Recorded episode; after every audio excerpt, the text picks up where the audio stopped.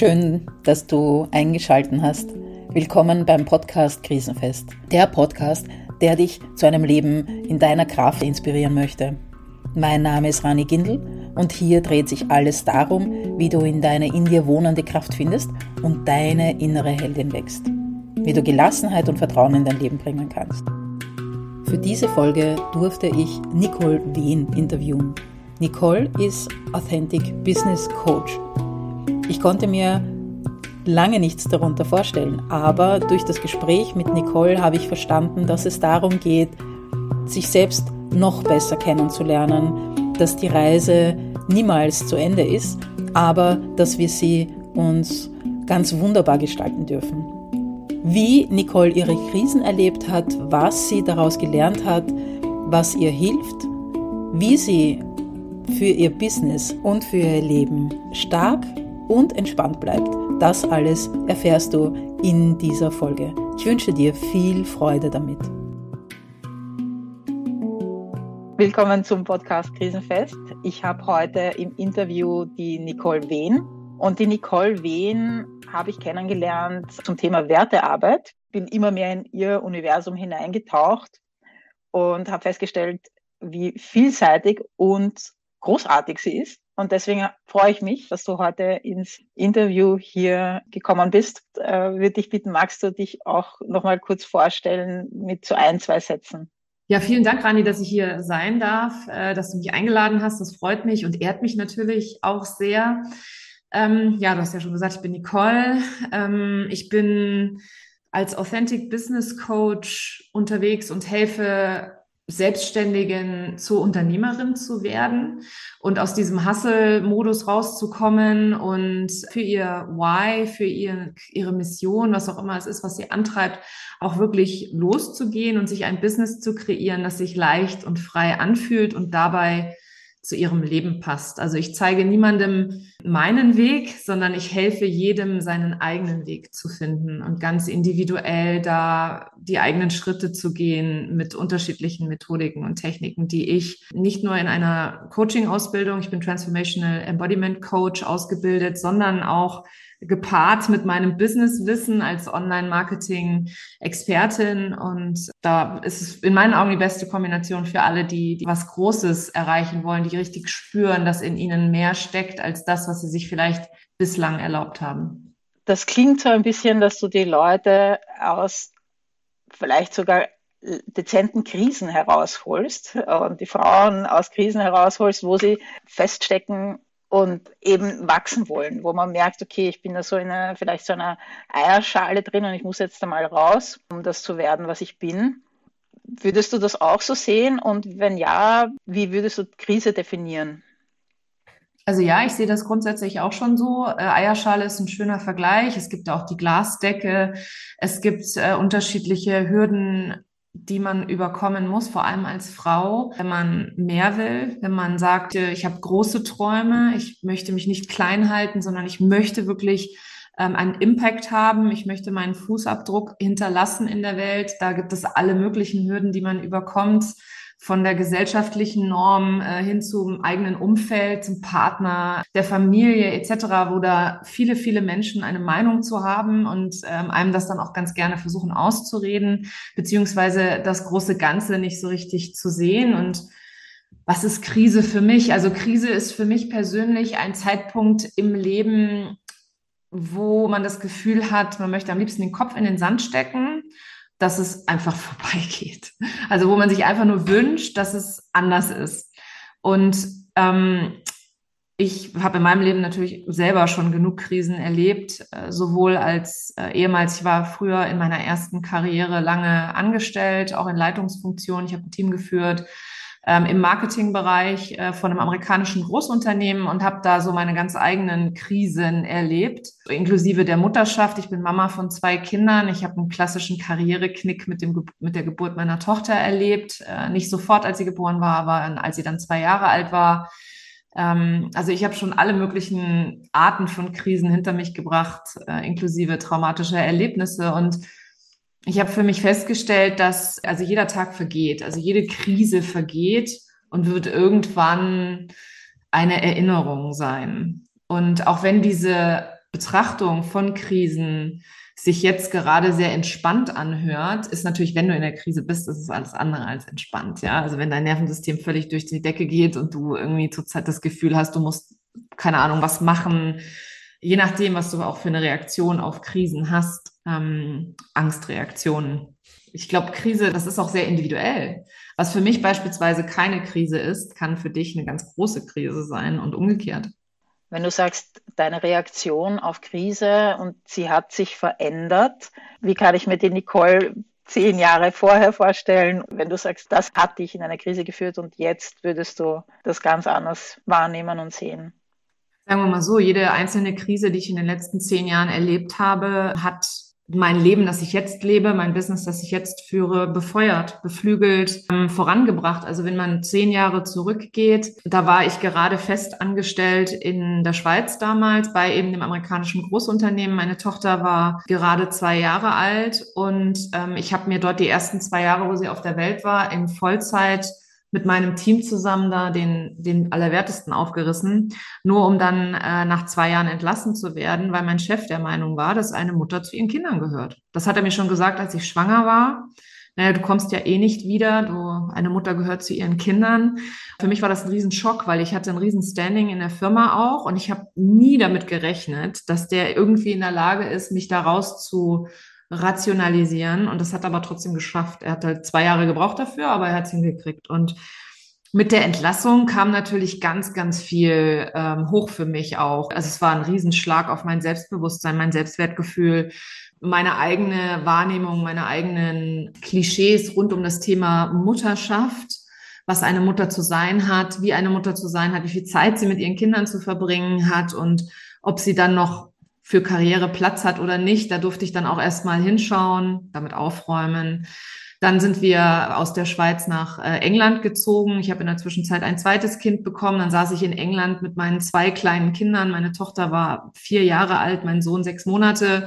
Und ich kam mir so richtig eingesperrt vor. Alle anderen Menschen hätten gesagt, wow, was für ein Traum. Und du kannst da, äh, ich habe in der Nähe von Windsor gewohnt, wo ja die Königin beerdigt worden ist oder zur letzten Ruhe gebettet worden ist. Und eine wunderschöne Gegend in einem tollen Haus, äh, alles bezahlt von der Firma meines Mannes. Und ich habe da gesessen und ich habe mich so schlecht gefühlt. Und jeder andere hat gesagt, Mensch, das ist doch so toll, aber innerlich war ich halt einfach so ich habe mich regelrecht ähm, eingesperrt gefühlt. Und daraus zu kommen, irgendwann zu sagen, okay, jetzt hast du fünf Monate lang dich in deinem eigenen Elend gesuhlt.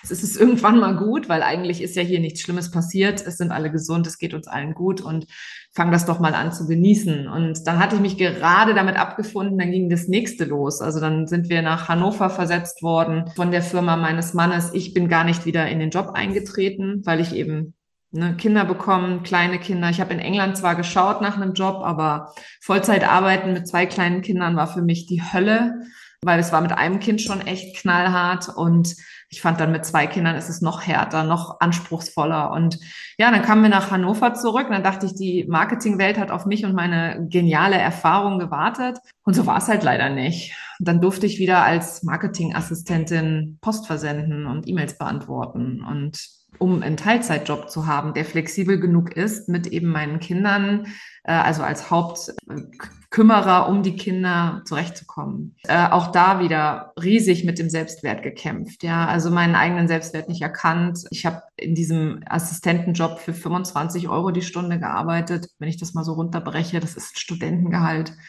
Ähm, und das habe ich ein Jahr lang gemacht. Dann habe ich zu meinem Mann gesagt, wenn ich das weitermachen soll, dann breche ich zusammen, das schaffe ich nicht. Ja, es ist, ich kann keine Dummfugarbeit mehr machen, ich brauche irgendwas Anspruchsvolles. Und bin aber selber auch gar nicht auf die Idee gekommen, dass ich da der Schaffer meiner eigenen Realität bin, dass ich in der Lage bin, machtvoll anders zu entscheiden, sondern ich habe mich sehr gefangen gefühlt. Also ich habe mich sehr als Opfer meiner Umstände gefühlt damals. Und mein Mann hatte die Idee, der hat dann gesagt, na gut, ich kann nicht verstehen, wie wäre es denn, wenn du dich selbstständig machst? Du hast so viel Erfahrung. Ich habe auch BWL studiert mit Schwerpunkt Marketing in den USA und habe eigentlich nie auch irgendwas anderes gemacht. Also war es naheliegend, als Marketingberaterin für den Mittelstand auch anzufangen. Ähm, bei Großunternehmen, das war mir zu viel, auch wieder mit den Kindern, ne, Blick auf die Kinder.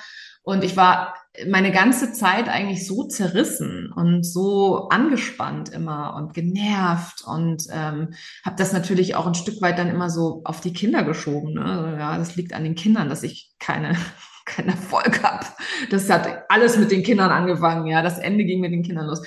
Also wirklich 100 Prozent Opferdenken, 100 Prozent wie ein Käfer, der auf dem Rücken liegt und nicht vorankommt. Und im Laufe dieser Selbstständigkeit, dann war das erstmal so der heilige Gral. Cool, ich bin selbstständig und es hat auch geil für mich angefangen. Ich habe direkt mit vier Kunden gestartet aus dem Netzwerk, war richtig cool.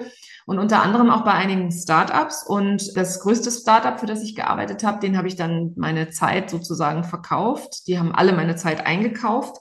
Und ich fand's mega. Und das war zehn Monate total cool. Ich konnte da auf der grünen Visa als Marketingleitung das ganze Team aufbauen, einen Social-Media-Kanal, einen Podcast, ähm, PR, was wir nicht alles gemacht haben. Und dann war die Party zu Ende sozusagen, weil das Startup ging pleite und für mich wurden die, mir wurden die letzten drei Monate nicht bezahlt, die ich schon gearbeitet hatte. Und es war Sommer, es war der Sommer 2019. Und da saß ich da ohne Umsatz, ohne Kunden und ohne irgendeinen Auftritt oder irgendeine Sichtbarkeit. Und ich habe natürlich dann bei LinkedIn irgendwie meinen Post losgelassen, weil das war damals mein größter, stärkster Kanal mit 800 Kontakten. Mhm.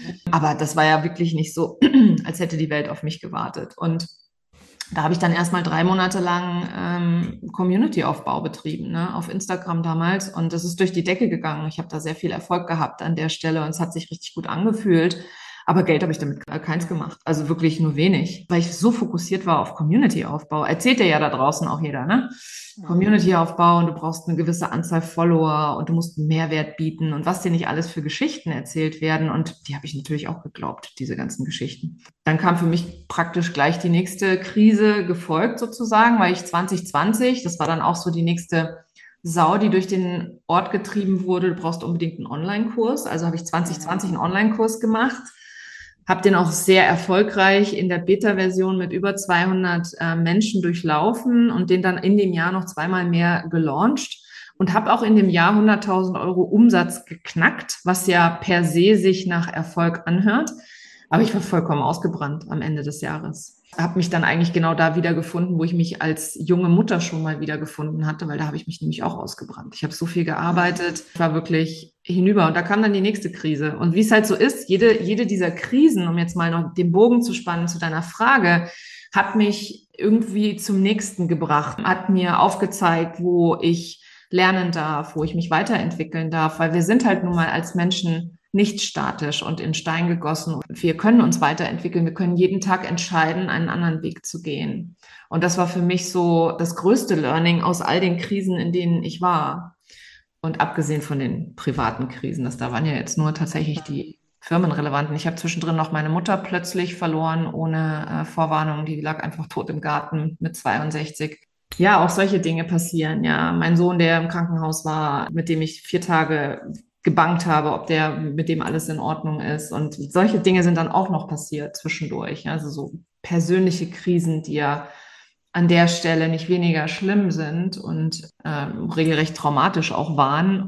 Ich habe halt sehr viel kompensiert. Immer wenn ich traumatisch erlebt habe, habe ich das mit mehr Tun kompensiert.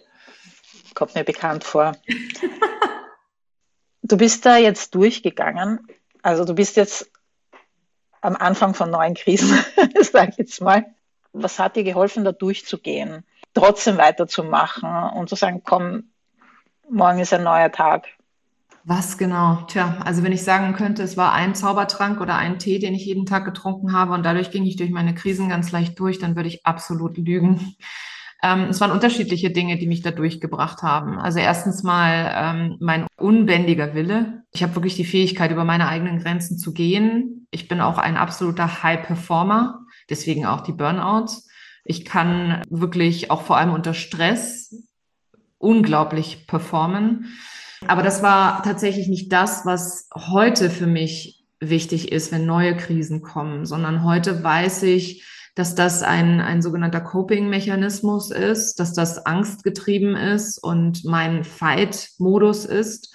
Und heute ist das für mich tatsächlich ein rotes Tuch. Also heute merke ich, wenn ich, sobald ich anfange, mehr zu tun, nur im Kopf zu sein, auf Instagram zu scrollen oder zu versuchen, noch den nächsten Kurs zu kaufen, ähm, weil ich jetzt glaube, ich habe da doch noch irgendeine Lücke in meinem Wissen entdeckt, dass ich davon loslasse, auch diesen Perfektionismus loslasse und äh, erkenne an mir selber und dann mit anderen Methoden daran gehe. Also heute bin ich deutlich ruhiger, weil ich mein Nervensystem regelmäßig reguliere, weil wir einfach, wir sind eigentlich kontinuierlich unter Stress, wenn wir im Außen sind.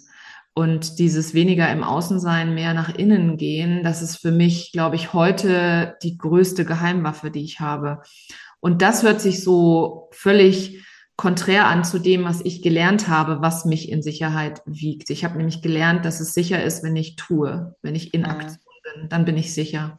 Und äh, da musste ich mich einfach umprogrammieren an der Stelle. Und die anderen Krisen, die ich hatte, die haben mich einfach durch das Tun, wirklich, also dieser Fight-Modus hat mich da durchgebracht.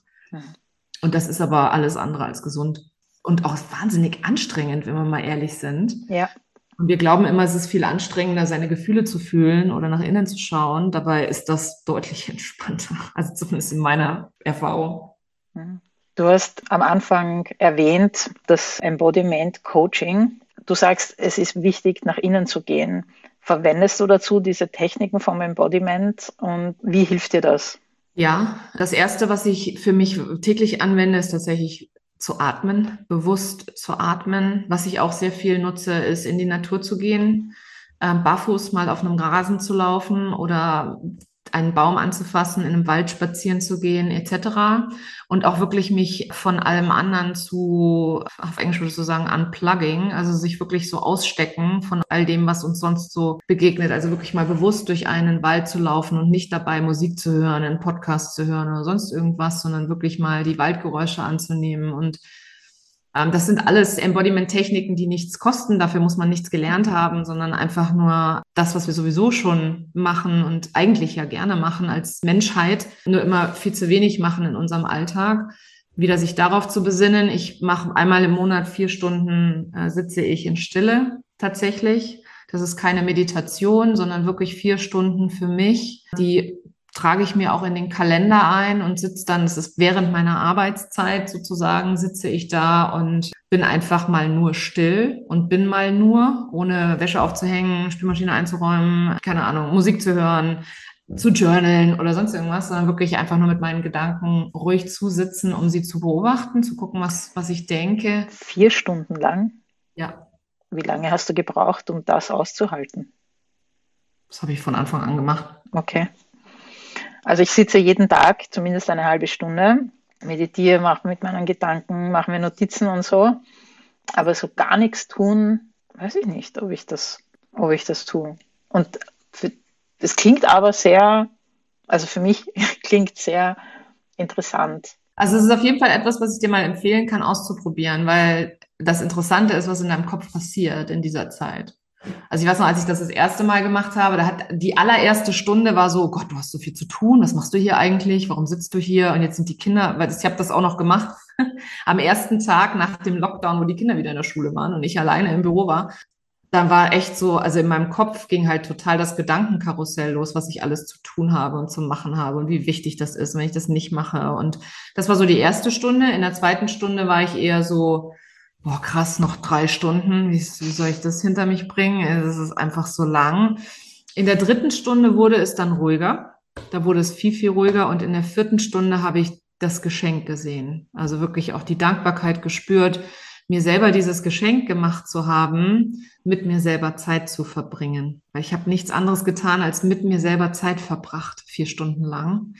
Und deswegen ist es für mich heute ähm, einfach es ist ein Geschenk. Ja, es ist nicht etwas, was ich tun muss. Es ist für mich Teil meiner Arbeit tatsächlich. Also das ist nicht etwas, was ich losgelöst von der Arbeit mache, sondern das muss ich machen, um in meiner Arbeit kreativer zu sein, bei mir zu bleiben, weniger im Außen zu sein, weil dadurch, dass ich auch auf Social Media so stark unterwegs bin, ich bin natürlich auch nicht vor diesen ganzen Manipulationen gefeit, die Technik mit sich bringt, die ein Social Media Kanal mit sich bringt Es läuft bei mir genauso unbewusst ab wie bei allen anderen auch. Also diese Trigger, die wir da bekommen und die äh, Hormone, die ausgeschüttet werden und dieses ständige Checken und gucken und scrollen und sich verlieren, das passiert mir genauso. Nur es wird weniger, je mehr ich bei mir bin, je mehr ich mich auf mich konzentriere und ins Vertrauen gehe zu mir selbst. Und dieses Vertrauen finde ich nicht im Außen und nicht durchs Tun, sondern das ist alleine in mir. Als ich das verstanden hatte, war das dann plötzlich gar nicht mehr so schwierig.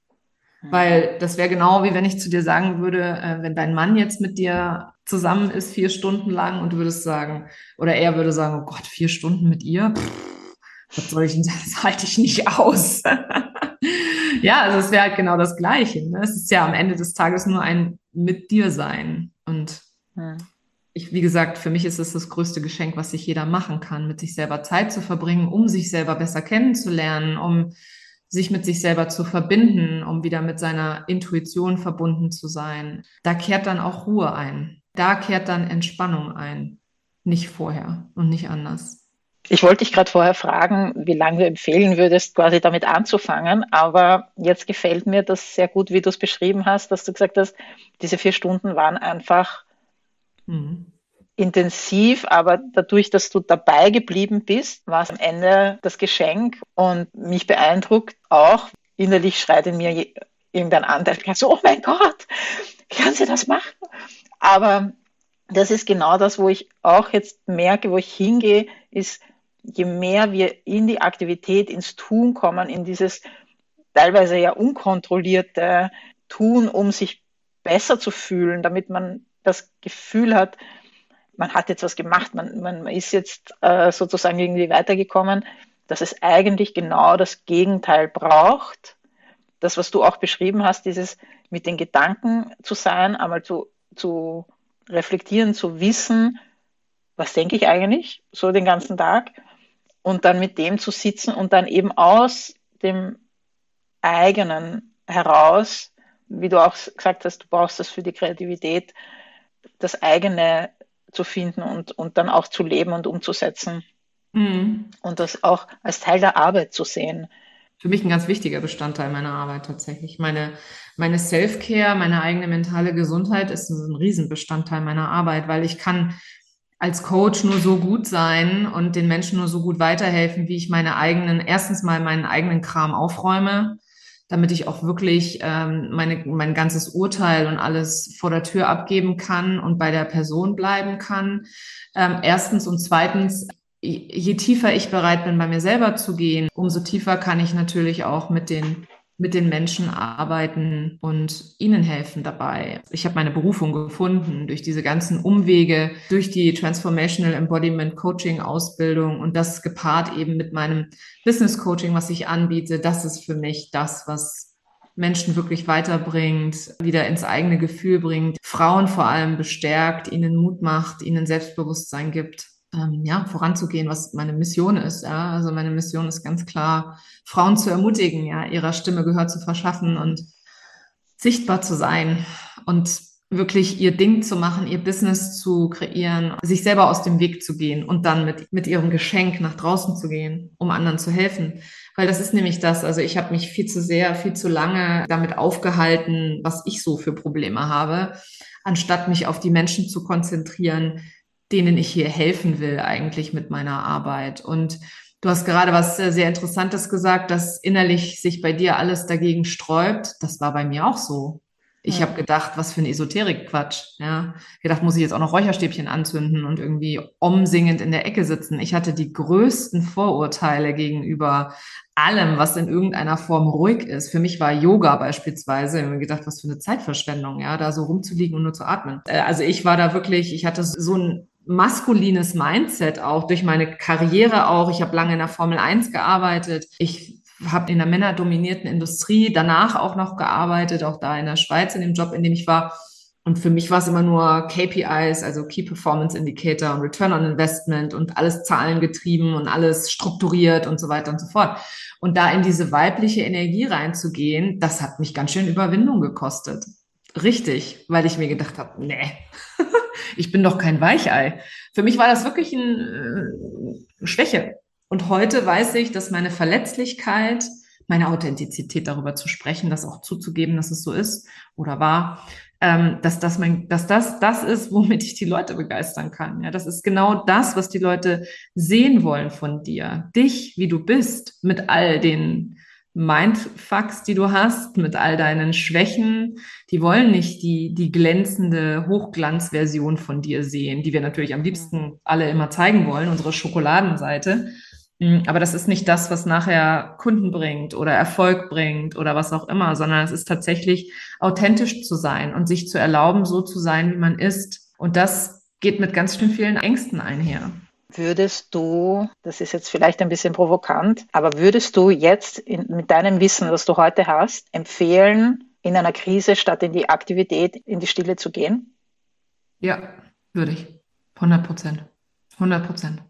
Und Krisen, wie gesagt, ist für jeden halt immer sehr, sehr individuell, ja. Und wirklich erstmal zu verstehen, warum ist das jetzt gerade für mich eine Krise? Weißt du, viele Menschen sind ja so, oder die meisten Menschen sind tatsächlich stark im Außen. Das heißt, wenn sowas wie ein Krieg passiert oder eine Pandemie oder der Tod einer bekannten, berühmten Persönlichkeit, die ein Stück weit Halt gegeben hat, sorgt das für viele Menschen für totale Verunsicherung, ja. Und je mehr man sich da die Horrorschlagzeilen anhört und durchliest, umso mehr befüttert man das dann ja natürlich ja. auch. Ne? Also ich persönlich beispielsweise schaue fast keine Nachrichten. Ich weiß immer, was los ist in der Welt. Ich habe ja auch noch einen Mann, der schaut die Nachrichten. Aber ich habe nicht das Gefühl, dass sich mein Leben verändert, wenn ich jeden Tag die Tagesschau gucke. Das habe ich früher gemacht. Ich habe früher jeden Tag die Tagesschau geguckt. Und während Corona tatsächlich habe ich damit aufgehört, weil ich mir gesagt habe, ich kann es nicht mehr hören. Ja, ich kann es einfach. Ich habe dann auch irgendwann angefangen, selber darüber nachzudenken, was da eigentlich passiert in den Nachrichten und was das mit uns macht. Und für mich war dieses Bewusstsein, was es mit mir macht und wie es sich auf mich auswirkt. Ich habe da keinen Mehrwert gesehen. Wie gesagt, klar, es ist wichtig, dass ich ungefähr weiß, was in der Welt passiert, aber muss ich das jeden Tag im Detail verfolgen? Sicher nicht, weil das befüttert eben nur sämtliche Ängste werden damit geschürt. Auch allein die Formulierungen. Mittlerweile bin ich ja bei Sprache sehr bewusst. Ich setze auch meine eigene Sprache sehr bewusst ein. Und wenn ich dann sehe, wie sie die Sprache verwenden, um eben mit Unsicherheiten Ängste zu schüren, ja, dann ärgere ich mich und denke mir, nee, das ist nichts für mich. Also das möchte ich für mich nicht.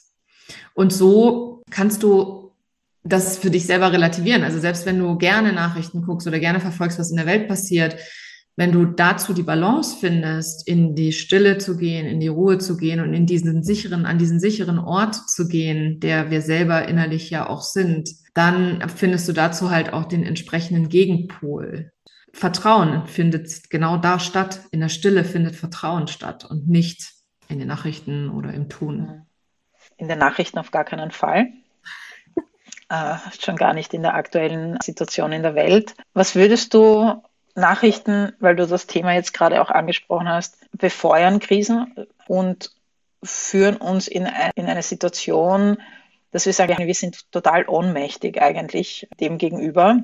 Was würdest du jemandem empfehlen, der oder die sagt, ich möchte gerne wissen, was in der Welt ist. Ich, für mich ist das auch wichtig, denn ich habe sonst das Gefühl, ich, mir fehlt etwas. Mit welchem Blick oder mit welcher Technik sollte man da drauf schauen, um sozusagen bei klarem Verstand Informationen zu filtern? Komplizierte Frage. Also jeder hat da ja natürlich die freie Wahl das so viel zu konsumieren, wie das für jeden richtig ist. Und nur weil es für mich sich nicht stimmig anfühlt, ist das nicht die ultimative Wahrheit an der Stelle. Für mich war es kein Mehrwert, kontinuierlich da drin zu hängen. Wenn du jetzt selber sagst, ich möchte aber drin hängen, äh, dann einfach dir bewusst zu sein, dass du grundsätzlich immer in irgendeiner Form manipuliert wirst, wenn du die ganze Zeit da drin hängst. Das ist einfach so, ja. Und auch wenn wir dann sagen, ja, aber das sind doch die Nachrichten, das ist doch die Tagesschau, es ist doch ein neutrales Medium. Naja, ganz neutral sind die natürlich auch alle nicht die leisten halt eben ihre Berichterstattung und die Frage, und das ist das, glaube ich, was die einfache Antwort auf diese Frage ist, ist, dir deiner bewusst zu sein, was es mit dir macht. Was bewirkt es für dich und in dir? Also alleine, wo kommt schon mal der Drang her? Ja, dieser Wunsch her, jeden Tag informiert zu sein oder bestens informiert zu sein. Was genau ist der Ursprung davon? Ja. Und wenn du dir da bewusst bist, dann kannst du jederzeit das frei filtern. Aber dann fang halt auch an, auf die Sprache zu achten, tatsächlich, die sie verwenden. Und wie gesagt, ich, ich bin hier kein Verfechter davon, dass jetzt jeder aufhören sollte, die, die Nachrichten zu gucken. Ganz im Gegenteil. Das muss jeder für sich selber entscheiden. Es ist nur das gewisse Bewusstsein, dass Unterhaltung uns auch unten hält. Unterhaltung. Was für eine interessante Wortzusammensetzung, habe ich noch nie darüber nachgedacht. Ja, es ist nicht auf meinem Mist gewachsen. Das hat, äh, also ich habe das, das erste Mal bei Dieter Lange gehört und dann später nochmal bei Tobias Beck. Und ich finde das sehr, sehr treffend tatsächlich. Also Unterhaltung hält uns unten. Und das ist so. Die meisten Menschen, wenn sie gestresst sind, sie schauen fern. Mir ist es ein Glas Rotwein am Abend und ich habe gestern das erste Mal ausprobiert, habe mich hingesetzt und habe meine Atemhausübung am Abend gemacht. Es war viel besser. Na klar. Ich war bei mir, ich war so tiefenentspannt und so glücklich nämlich auch. Und es war so eine super unkomplizierte, banale, wo ich, wo man sich auch manchmal denkt, es muss kompliziert sein. Was hat dich denn dazu bewegt, das zu verändern? Wie bist du darauf gekommen? Erstens habe ich die Hausübung gemacht, die muss ich jetzt machen, 30 Tage lang. Zweitens weiß ich ja eigentlich, seitdem ich Yoga mache, wie gut mir das tut. Und ich habe es aber, ich weiß nicht warum, wahrscheinlich geht es anderen auch so, dass obwohl ich weiß, dass es mir gut tut, zum Beispiel rauszugehen oder laufen zu gehen oder zu atmen oder Yoga zu üben oder in die Stille zu gehen, ist irgendetwas in mir, das glaubt, von außen kommt irgendetwas und hilft mir. Ich, ich kann es ehrlich, ich, da müsste ich drüber nachdenken, da werde ich mal mit dem sitzen. Vielleicht ist es auch der Impuls, dass ich sage, ich möchte gerne, dass man mir hilft, dass, dass sozusagen dieses innere hilflose Kind oder der Anteil in uns sagt, bitte, ja, und die Hände nach oben ausstreckt. Und dann holt man sich einfach etwas von außen, wie eine Unterhaltung, wie ein Glas Wein, wie eine Berieselung irgendeiner anderen Art, nur um nicht auch vielleicht die Verantwortung dafür zu übernehmen, wie es einem geht. Mhm. Ja, das Ding ist halt, wenn du verstanden hast, dass alles an dir ist und dass du alles in dir hast, dann ist plötzlich ja auch niemand mehr da, dem man die Schuld geben kann. Und wo man sagen kann, ja, aber ich kann nicht, weil, weil ich zu wenig Zeit habe, weil ich nicht gesund bin, weil ich bla, sondern dass es wirklich für jeden immer alles gleich möglich ist tatsächlich. Wir haben unterschiedliche Schicksale und unterschiedliche Erlebnisse in unserem Leben ähm, und sich davon halt nicht unterkriegen zu lassen, das ist Übungssache. Und das, was du gerade beschrieben hast, ist eine Gewohnheit, eine gelernte ja. Gewohnheit. Du bist es gewohnt, wenn du irgendwie gestresst bist oder es dir zu viel ist oder sowas, erstmal auszugehen, ne? gut essen zu gehen, ich gönn mir was oder ein Glas Wein, was ja auch was von gönnen hat, hat einen stressigen Tag gehabt etc. Ähm, und das ist in unserer Gesellschaft so total legitimiert und das finden die Leute toll und das machen ja auch alle. Und deswegen ist es gelernt, einstudiert sozusagen. Also ist es natürlich auch deine Go-To-Strategie, wenn du dich, du hast dann halt einfach im Hirn einen Trigger. Es ist sehr relativ simpel zu erklären du hast im Hirn irgendeine Erfahrung, irgendetwas, was du erlebt hast, wo dann ein Glas Wein Entspannung gebracht hat oder der, der Film oder sowas. Und dann machst du das halt wieder, weil du eben genau das gleiche Gefühl wieder haben möchtest. Gewohnheiten zu unterbrechen ist das Schwierigste überhaupt, weil die Gewohnheiten werden im Hirn gesteuert. Und zwar in dem Teil des Hirns, der nicht ähm, denkend ist, sozusagen. Also nicht im neuen Teil, sondern im ältesten Teil unseres Gehirns. Und deswegen ist es auch einfach so schwer, eine Gewohnheit zu verändern, eine neue Gewohnheit zu etablieren. Und das kennt jeder vom Sport, vom Abnehmen, vom Sport. Das sind ja so die, was die meisten Menschen sich wünschen.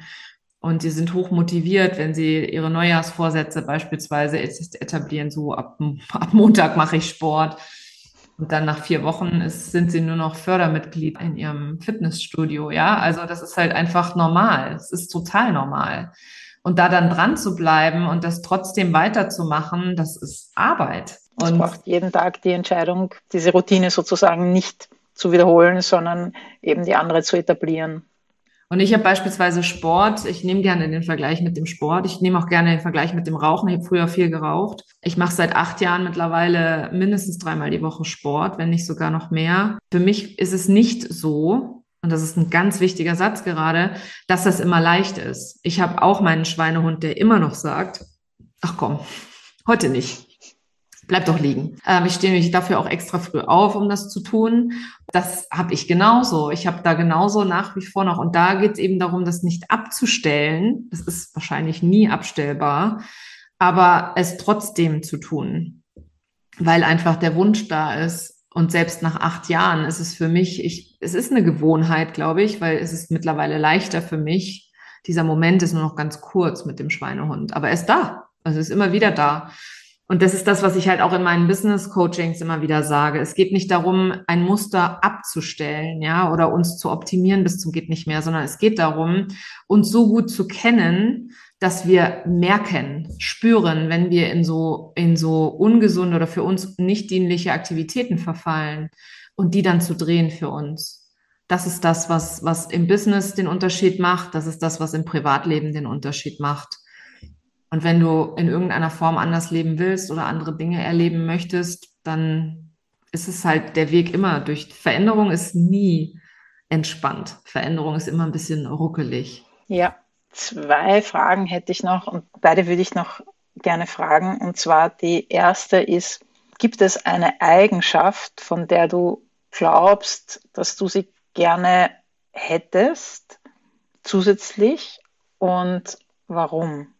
So eine Eigenschaft, die ich gerne hätte zusätzlich. Also ich habe in den letzten zwei Jahren ganz, ganz viele Eigenschaften für mich hinzugefügt und habe an vielem gearbeitet. Jetzt gerade momentan arbeite ich eher an der Integration für mich, ne? weil auch wenn ich jetzt schon so viel Erfahrung gemacht habe und sehr viel nach innen geschaut habe, bin ich natürlich auch auf diesem Planeten und lerne immer noch meine eigenen Lektionen und habe immer noch meine eigenen Herausforderungen. Und auch wenn ich jetzt davon spreche, dass wir weniger im Außen sein sollten, bin ich nicht gefeit davor, auch im Außen zu sein. Also auch mir passiert das immer noch. Deswegen, es geht auch nicht darum, deswegen habe ich das eben gesagt, es geht nicht darum, es abzustellen, sondern eben sich selber immer noch besser kennenzulernen. Und um deine Frage zu beantworten mit den Eigenschaften, eigentlich nicht. Ich bin sehr happy, so wie es ist. Es läuft sehr, sehr gut. Bin sehr zufrieden mit meiner Familie, mit meiner Partnerschaft, was auch Arbeit war mit meinem Business. Ich liebe mein Business, macht mir total Spaß. Ich lebe in meiner Lieblingsstadt in Deutschland, in München und das auch erst seit letztem Jahr auch bewusst entschieden und bewusst verändert. Ja, also nein, ich habe da tatsächlich keine Eigenschaft, die ich noch hinzufügen wollen würde. Dann frage ich vielleicht anders. Von, du hast jetzt gesagt, seit zwei Jahren hast du darauf geschaut, dass äh, sich Dinge verändern und dass du das hast. Welche war die Eigenschaft, die dir am schwersten gefallen ist, zu integrieren? Die schwerste. Hm. Also, was für mich schwierig war zu akzeptieren, ist die Tatsache, dass einige Eigenschaften, wo ich dachte, ich brauche sie, dass ich die schon längst habe. Also dazu gehört zum Beispiel Commitment. Ich habe immer gedacht, ich muss committed sein, ja. Ich muss mein Ziel verfolgen und das auch bis zum Ende durchziehen. Und ich habe lange gedacht, dass ich damit eine Herausforderung habe. Und es hat fast ein Jahr gedauert, bis ich gemerkt habe, dass ich total committed bin. und dass nicht Commitment meine Herausforderung ist, sondern tatsächlich mehr das Sein. Also dieses Sein, dieses in Ruhe sein, in Stille sein.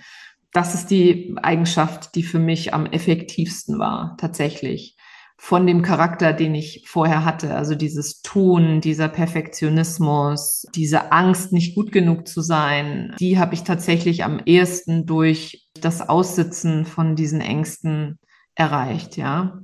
Ähm, also, dass das Gefühl weggeht, nicht gut genug zu sein. Und es kommt immer noch hoch. Also, es ist immer noch da. Deswegen sage ich ja, es ist nicht weg. Es ist nur ähm, stiller geworden, sozusagen. Und ähm, ja, also in Stille sein ist, glaube ich, für mich und mein Nervensystem zu regulieren war für mich mit in Kombination mit Körperarbeit, muss ich ganz klar sagen. Weil da draußen wird immer ganz oft vom Mindset geredet. Du kannst mit dem Kopf tatsächlich nur so viel erledigen. Also du bestehst noch aus viel mehr Facetten als nur deinem Kopf. Du hast deinen Kopf, deinen Körper, deine Energie, deine Emotionen und natürlich deine Spiritualität, egal wie glaubhaft das für dich ist oder wie sehr du an irgendetwas Höheres glaubst. Wir alle sind in irgendeiner Form spirituell. Äh, das miteinander in Einklang zu bringen und an allen Facetten zu arbeiten, alle Facetten zu regulieren und immer dann zu schauen, was brauche ich jetzt gerade und auch wirklich bei mir zu bleiben also ich glaube, jetzt, wo ich so darüber nachdenke, ist es tatsächlich Selbstliebe, die mich am weitesten nach vorne gebracht hat. Mich selber an erste Stelle zu stellen. Das finde ich gerade großartig.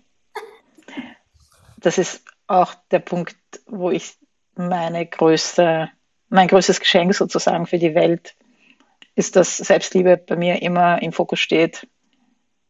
Im Yoga, im, egal wo, wenn wir das integrieren. Die meisten wollen es aber nicht. Die meisten denken so ein Philippans. Ich liebe mich doch selber. Ja. Aber es ist überhaupt nicht wahr. Also ich gebe auch immer eine, eine sehr machtvolle Übung an alle meine Kunden. Äh, gleich am Anfang sage ich immer, ihr müsst, äh, also das, das kriegen die als, als To-Do von mir. In der Zeit der Zusammenarbeit jeden Tag zu sich äh, dreimal täglich, 15 Mal hintereinander zu sich selber im Spiegel, ich liebe mich zu sagen. Da haben schon die meisten Riesenhürde mit. Und denken, Selbstliebe ist nicht das Problem. Das Problem sind E-Mails und Website und Logo und also jetzt in meinem Business-Kontext ne, liegt das Problem immer ganz offensichtlich ganz woanders. Die Spiegelarbeit von Louise L. Hay mhm. habe ich jetzt seit 2007. Mhm. Und das treibt ganz vielen Menschen ganz viele Tränen in die Augen in dem Moment, wo sie den Spiegel in der Hand halten. Na klar. Und es ist so machtvoll. Stimmt. Mhm. Ich will die letzte Frage noch stellen. Hau raus. Wir haben jetzt schon so viel gesprochen und dieses Interview ist eine Quelle an Dingen, die man sich mitnehmen kann. Ich kann an der Stelle nur empfehlen, nochmal anhören und so kleine Sachen rauspicken. Stell dir vor, es ist das Ende deines Lebens und du bist auf einer einsamen Insel und es ist nur noch ein einziger anderer Mensch da. Es gibt nichts. Es gibt von dir auch sonst nichts mehr. Was gibst du diesem Menschen mit, damit der sein Leben positiv weiterführen kann, sage ich jetzt mal so? Mm, mm, dem gebe ich mit, ähm, folge deinem Herzen und folge der Freude. Ganz klar. Weil ich glaube, dass wir nie falsch liegen, wenn wir auf unser Herz hören, wenn wir mit unserer Intuition verbunden sind. Ähm, ja, dann gehen wir immer den richtigen Weg großartige Schlussworte. Ich danke dir sehr für deine Zeit, für alles, was ich mir mitnehmen konnte, für alles, was man sich aus diesem Gespräch, aus dem Interview, aus deinen Gedanken mitnehmen kann. Ich werde dich natürlich verlinken. Ja, danke. Alles, was du, alles zu dir, wenn man dich finden will, in den Show Notes. Und ja, vielen herzlichen Dank. Danke, lieber Rani, dass ich hier über Krisen sprechen durfte. Habe ich auch noch nicht gemacht. Finde ich cool. Vielen Dank für dieses wunderschöne Gespräch.